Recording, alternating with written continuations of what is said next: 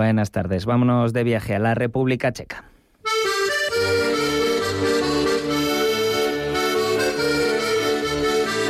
Una economía diferenciada del resto de Europa. Acaban de subir ahora los tipos hasta el 0,5%, pero vamos más allá. Por ejemplo, estamos hablando de un país en el que hay una tasa de desempleo del 3,4%, cuando en España es del 15,4%. O la deuda pública, que en España llega ahora al 125,2% del PIB, en República Checa es del 38%. Es verdad que hablamos de una población menor que la de España, son en torno a 10,6 millones de personas, pero estamos también hablando de términos relativos. Cuéntanos, Pedro, ¿qué están haciendo bien los checos para tener cifras, números así?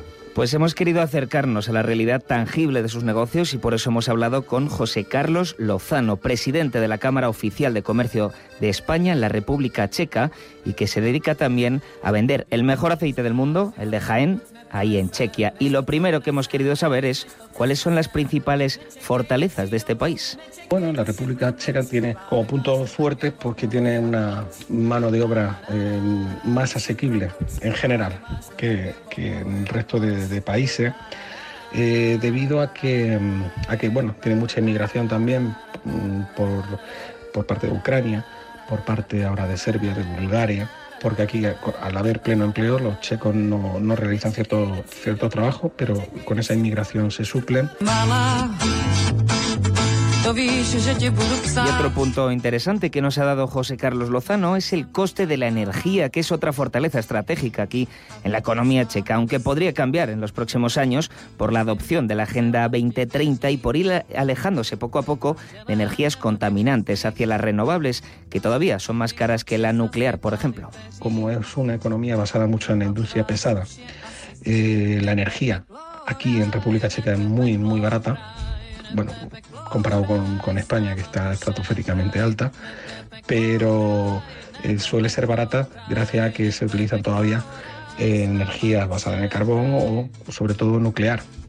Aunque se está haciendo la conversión y está en un país dentro de, de la Agenda 2030 por eso varias empresas deciden llevar allí su producción, como pasa con marcas de automóviles como Skoda, Hyundai y algunas partes de Toyota. De hecho, tras la industria manufacturera que supone un 40% de su PIB, la siguiente es la de automóviles, que representa un 9%.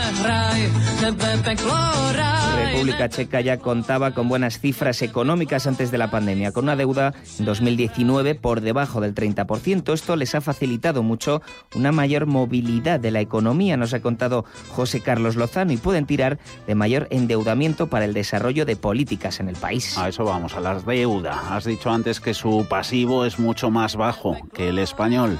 Efectivamente es que aún pudiendo prefieren gastar lo que ya tienen y llevar una política de contención de deuda y esta es otra de las razones por las que sus datos macros son positivos y por eso, entre otras cosas, están llevando mejor el coronavirus. La República Checa ha superado a España en el en, Producto Interior Bruto per cápita.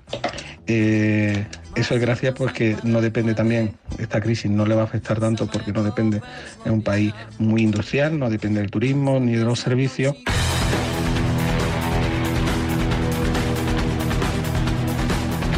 Volviendo a la política monetaria, República Checa acaba de subir los tipos un 0,25%. Son ahora de los pocos que han empezado a subirlos tras Rusia y Brasil, pero hablamos de, de tipos de un 5,5 y un 6% respectivamente, no de medio punto porcentual, como es el caso de República Checa.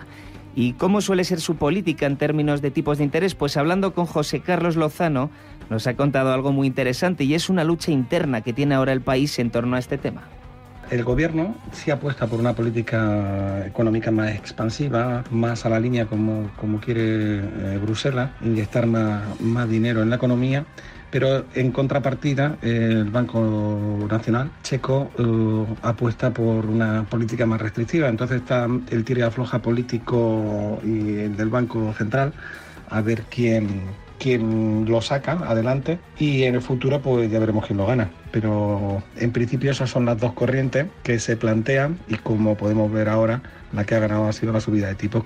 Y de hecho la República Checa siempre está un poco en la vanguardia de la política monetaria. Tras la crisis económica y financiera de 2008, los checos comenzaron a bajar tipos hasta el 0,05%, hasta que en 2017 fueron los primeros de Europa en empezar a subirlos, dando ahí el pistoletazo de salida.